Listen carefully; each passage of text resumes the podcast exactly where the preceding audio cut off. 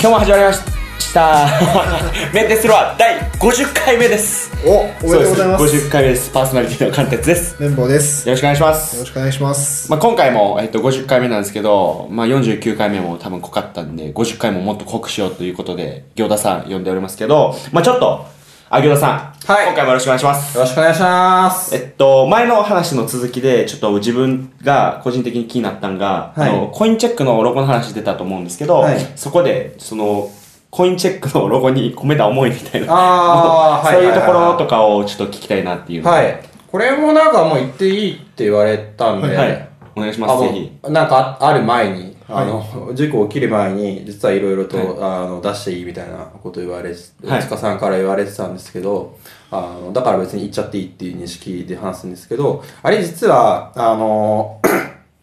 やっぱり、ブランド強化したいっていうような意思あって、はいで、あの、コインチェックは、あの、エンジニアをすごい大事にしてる会社、エンジニアリング第一の会社っていう、で、社長もすごいエンジニアだし、はいそういったあの、ギックなイメージっていうのを、あの取り入れたいっていうことを結構強く言っていて、それと思いに込めたいっていう話で言ってたんですよ。はいピはンクい、なはい。イメージで、あの、ビットコインって、あのよく金に例えられるんですよ。あーそうですねあの、マイニングの作業からして。はいで、金のゴールドの形って、実はその、こう、ちょっと欠けてるじゃないですか。ああ、はいはいはい。あれはあの、税金の部分なんですね。取引、あ税金じゃなくて取引したよっていう、あはいのはいチェックの部分なんですけども、あーまあ、そういうな意味もあって、そのチェックの部分と、あの、金っぽいって、金の延べ棒っぽいあの三角形、三角形というと台形の形を上から見た。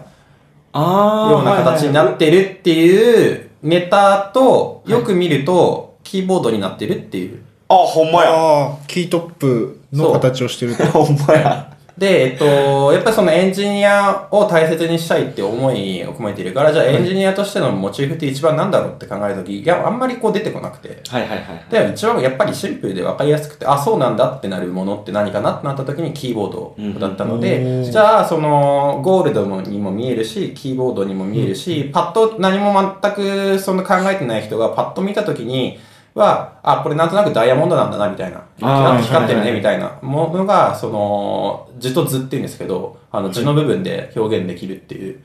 ことで、あのそういう形にしました。すごいねすごっ深っ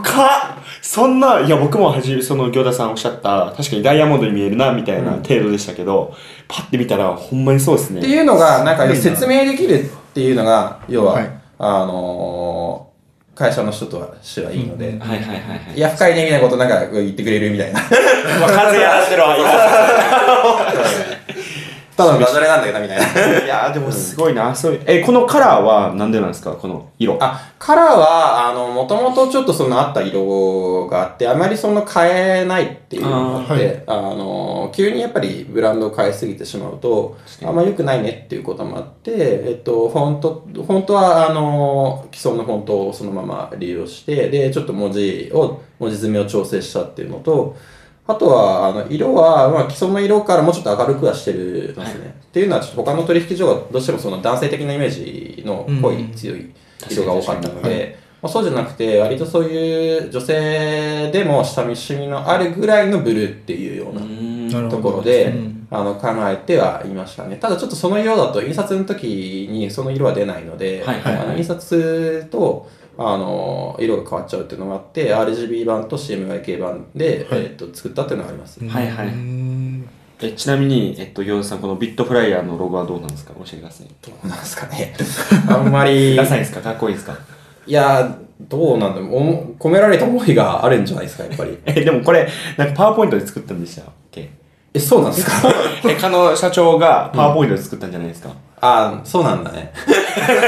いや、でも、あまり、俺、それでもいいと思ってて、結あー構デザイナーとして、あのー誰がやってもいいんですよ。そういう、パワーポイントで作ったんだね、かっこ笑いみたいになるじゃないですか。はいはいはい。パワーポイントで作ったんだねって、お面白いね。でもそれで、やっぱりでも、あの、大変なんだね、みたいなことが最終的に思われて、でも、あ社長が自ら作ったんだね、すごいね、みたいな、だからか、みたいになる話がうまく持っていけるのであれば、そのロゴであってもいいと思うし。まあ、確かに成功したら、うん何でもいいんですそよう、ね。何でもいいですよ。確かに。あと、あと、あとで言えばいい後と々もううん後付け、後付け、全然。で、えっと、行田さんはデザイナーという職業やってますけど、他になんか、なんかなんですかね、そのロゴ以外にも実際にその UI とかの部は分いもはいやってるかなりありますね。はい。と思うんですけど、実際にど、なんかどういうことを、まあ、意識してというか、やってるっていうか、こうざっくざっくりしてますけどね。えっとね、これなんかすごい、あの、ディスられそうな意見なんですけど、お願いし他ますのデザイナーから。お願いしますまずこだわらない。こだわらない。はい。こだわらないっていうことと、あの、こだわりを持たない。これまず大事ですね。はいはいはい。あと、細かいところを気にしない。ええ意外ですよね、確かに。意外ですね。え、こだわらないっていうのは具体的にはどういうことなんですかその、お客さんの意見にちゃんと聞くっていうか、お客さんこういう意見あったけど、また変えてって言われたら、すぐ変えちゃうみたいな。すぐ変えちゃいますね。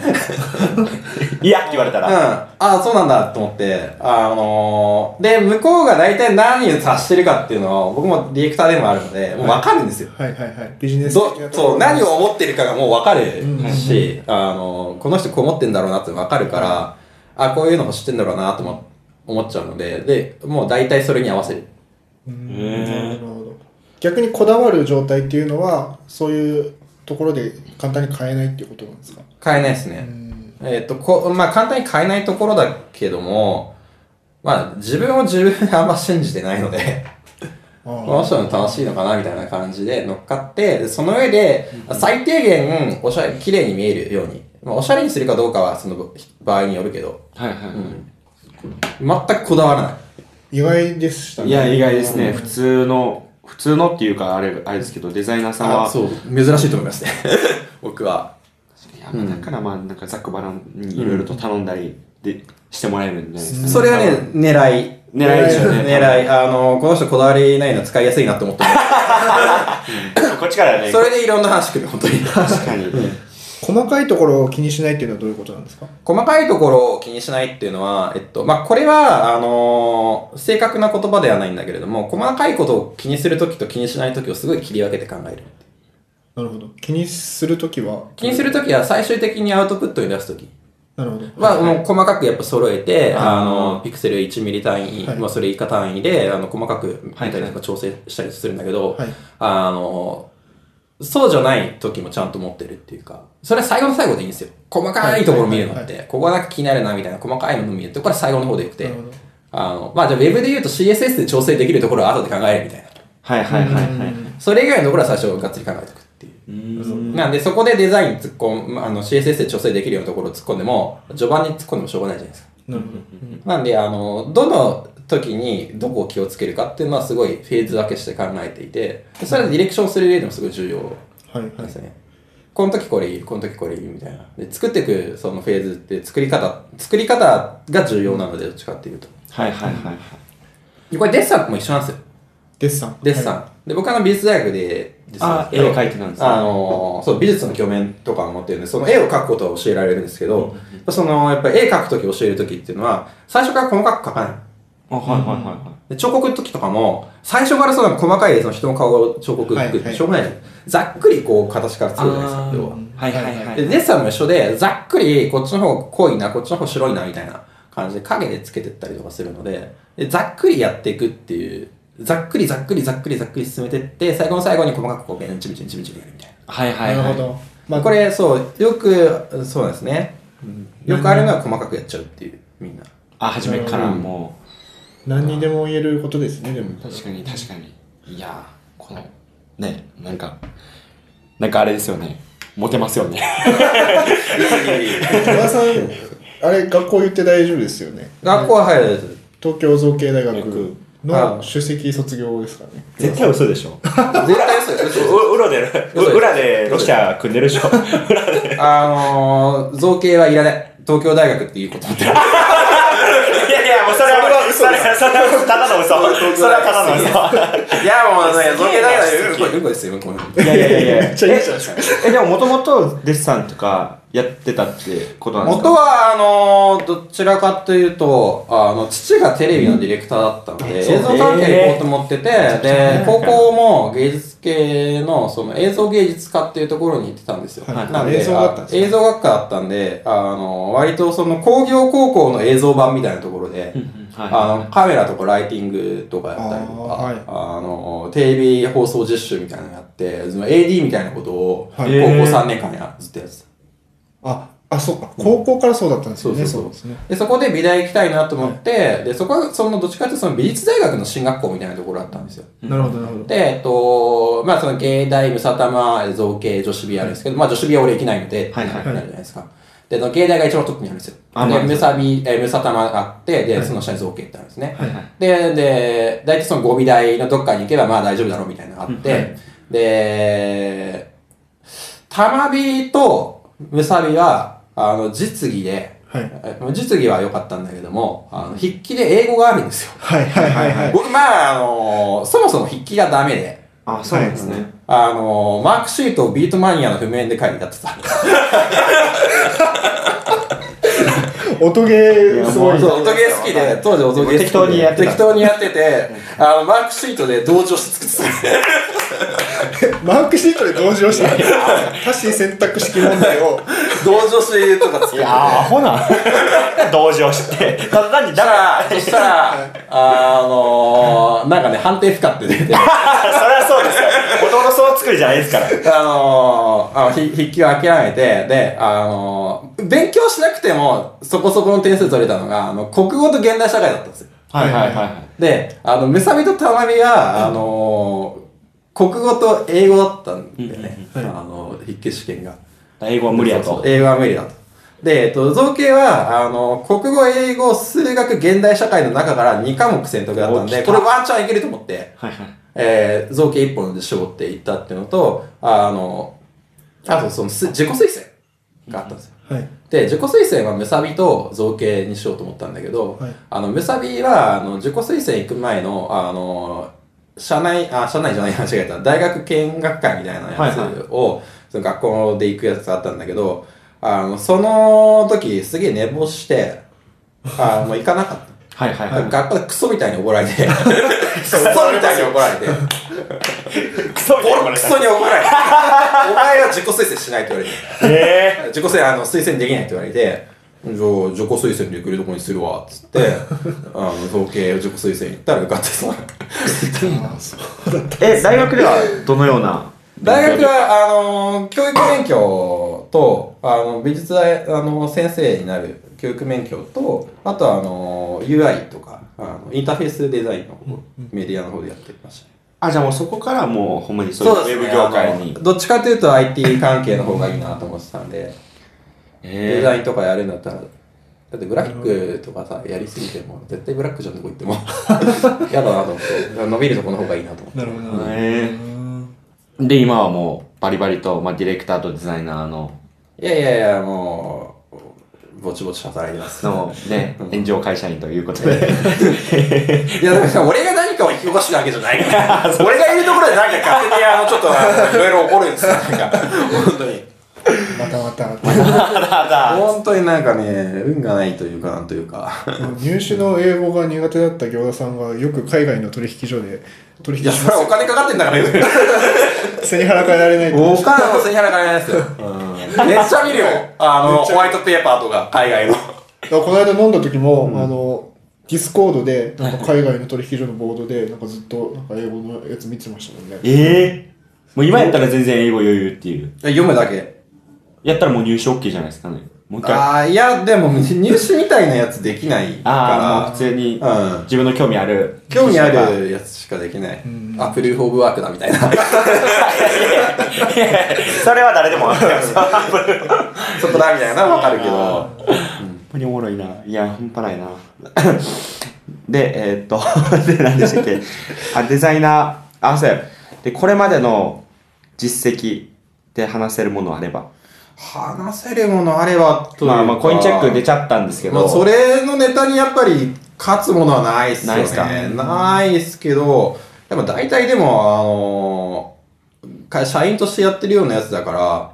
あの、NDA とかもあるので、あーもう言えないですねあの言えないようなやつとかあるけど、言っていいよとか言うんであれば、割とその行政関係のしっかりとした、あの、サイトだったりとかは、はいはあの、やってましたね。特にその、復興庁案件みたいなもので、あの被災された人が、あの、いまして、浪江町っていう、浪江町っていうですね、あの、原発で被災してしまった、いはいはい人たちがですね、あの、浪江町に住めなくなってしまったっていうことがありまして、ではいそれ復興庁がお金出してですね、あの、5億円ぐらいだったかな、出して、で、町民全員にタブレットを配って、バラバラになったあの町民にタブレットを配って、でそこでその町民がつ,、ま、つながる同士、つながるように、えーあの掲示板みたいなのとかニュースサイトだったりとかをその町民の人向けにこう作るアプリケーションで作るっていうのはいはいがありまして、でそれのデザインを担当させていただいたんですけどもその営業、営業とデザインかなどちらかというとへーあの営業というかコンペ入札の担当と、あのデザインデザインってやったんですけど俺はそのやっぱ被災して原発のあでやっぱり不利益を被ってしまったあの高齢者の方々だったりとかに向けて、まあ、特にそのシルバー世代に向けにあのアプリケーションをよく使ってもらおうっていうことでかなり研究してやったっていうのもあってこれはまあ特訓だなと思いましたね特通と特訓だあ、特通だ。徳を積んだ、はいはいはい。徳を積んだと思ってあのこれはなんか自分の多分さ、あのおばあちゃんとかねおじいちゃんとかに言っても、ああよくやったねみたいなこと言われるようなこれはもういいもうこれは自慢できこますれよはあのいい仕事だなと思いましたあその意見これはあのもうこれで来世地獄に行くことはないだろうと思って で会社辞めたはい。あ、そう。それ、それ一緒やってる時ですよね。はい、今の会社です。そうですよね。えーあ、それ行田さんが、まあ言ってみればメインで動いて。そうですね。あれは動きました。2年間だったかな。いろいろ大変ではありましたけど、かなりあのやりましたね、がっつりと。非常に思い出深い仕事なんですけど、その仕事やると、ああ、もうこう、もう一生分の特訓だからもうこれいいんじゃねえかみたいな、なって、じゃあ次は好きな、えーいっぱいあ楽しいところ行こうと思ってて、たら、その、いろいろね、あの、転職サイトから言われたところに、なんとかどうかみたいなとこはろ。いはいはいああ、これ面白そうじゃん、みたいな。 なんで、なんで、で、なんで、こん、で、面接で言われたんですよ。あの、この仕事の話をしたら、面接でその役員の人に、こんなあ素晴らしいことやって、なんで転職しようと思ったのって言われて、いや、もうこれもう一生分の徳を積んだと思うので、 失礼です。もう、徳を積んだと思うの で、そろそろお金を稼ぎたいなと思いましたって、それ面接で言ったんで 面接行った。す。正直ですね。うん、そろそろ、あの、金稼ぎがしたいです。まあまあまあまあま言ったんですけど、まあ稼げてないんですけど、つって。あ。いやいや、今でもあれじゃないですか。ロシアとニュージーランドで。 ロシアとニュージーランドで、まあ、そこ そあこと中国で。いろんな事件も引き起こしてるし。いやでも行田さんすごいな、なんかもうね。めめちゃめちゃですよねめちゃめちゃ。あの、デザイナーっぽくないって言われますね。いや、僕もね、エンジニアっぽくないって言われるから。なんか、いやー、これはすごいな。もうすごいしか出ない。なんでもっと早く会わんかったんやろっていう。やいやいやすれ違いでいしやたー、めね。ぼさんすれ違いだったんですけどねめぼさんがこの機会を作ってくれたからですけど、そうかであのめぼさんもこう挙げてたんですけどあのデザイナー向けのサービスやツールなどみたいなあーなんかよく使ってるやつで、うんはいでそれで、まあ、これゴリゴリに使うとおもろいよとかこれこういう使い方できるよみたいなとか、まあ、僕ら全然なんか そのデザイン系のツール全然触ったことないですけど、ぜひ。デザイン系のツールですかえっと、その仕事で仕事はでいでもいいですし、あもう仕事でですよねメインは、メインは仕事でってなると、うーんと、あの、すごいデザイナーの人じゃないっていうことを、あの、勘案してその話すのであれば、はいやっぱりそのプロトのサービスだったりとかプロトタイプは、あのはい使っていった方がいいなとは思いますね。あのエンジニアの人でも。で、それをやっぱり提案とかに取り入れるっていうのはいがはいすごい、あの、いいと思います。で、この間、あの、某、えー電話会社、某電話会社の、えー人の、えっ、と、研修でですね、はいはいプロトタイプを作っ使って、その事業計画を作るみたいな研修を、あの、行いまして、でその時に、あの、某、某電信会社の、えー元国で運営されてた、えーはい方々に向けてこうちょっとその、い、ろいろ教えたんですけれどもやっぱりその実際そのプロトタイプ作ってでその人たちもそのスケッチで普通にはいはいラフで取り込んでやってやってみたみたいなレベルなんですけどそれでも全然その提案の精度だったりとか、むしろそういうそういう人たちってあの SIR なのであの使用書をしっかりと作り込んでやってたりとはいはいか、でむしろその使用書をさらにその発注して作ったりとかっていはうい人たちなんですけど、これ自分たちである程度その形みたいなのを作れるっていうところであのすごいあの喜んでましたね使い方を教えたりとかするだけで。京田さんも使ってるんですか、プロット。僕もまあ、プロ、大体プロトですかね。他にもいろいろサービスはあるんですけど、まあ、まあ、慣れてるのでっていうところもありますし、あの、グッドパッチの人にも知り合いもいるので、あのある程度使おうかなと思って。はい。なるほはいど。 XD じゃないんですね。Adobe XD。あー、アドビックスデイも、あの、それ、それ言ったら、あの、例の、はい、例の会社の案件をやったときは、はいあの、XD で、あの、調整をしてましたね。あ、そうですか。はい、し、Adobe XD はまあ使えおうと思えば使いますけど、あの、今お金かかるんじゃなかったっけ今金かかります。今ベータ版じっゃてないいうのもあって、まあいっかなと思ってあなるほどなるほど。でもあの、案件でやっぱり今みんな使い出してるのはスケッチとかの方が主流だと思いまーすあけど、ー。はいははいい、はいはい。僕はまあシンプルに Photoshop とあのイラストレーターで慣れてるのでやっちゃいますけど、まあ、そうですね。最近は、本当に今からデザイナーになろうっていうんであれば、スケッチとかの方がいいのかなと思いますね。もうエンジニアでも絶対それ触るべきだと思います。あの、触るべきっていうか、触れる。触れる。簡単だから。簡単ですもんねあ簡単簡単だから。エンジニアの人はね、頭いいから、みんな、大丈夫です。じゃあ触ります。京田さん、クリエイティブクラウドは入ってないんですかあ、入ってます、入ってます。あ、はい。はあ、じゃあ XD 使えます使えますよはいい。で、あの、イラストレーターと Photoshop の契約。ああ、なるほど。だけではいはいはいはい。じゃああと、綿棒さんの書いてるやつなんですけど、えーっと、これ書いてます。デザイナーを目指すリスナーにリアドバイスなど。ええいるのいるのいないですいらない。いないです。いか。 僕らのリスナー層には多分いないと思いますけど、いや、僕らね、聞いて、今後なんかね、そ活うですねかせるかもしれないじゃないですか。次のこうとかに言えるかもしれない。はいはいはい。ならなくていいでしょ本当デザイナーから、う。うん。いや、なんかあの、デザイナー単体でやっていくには、すごい、あ正直の話、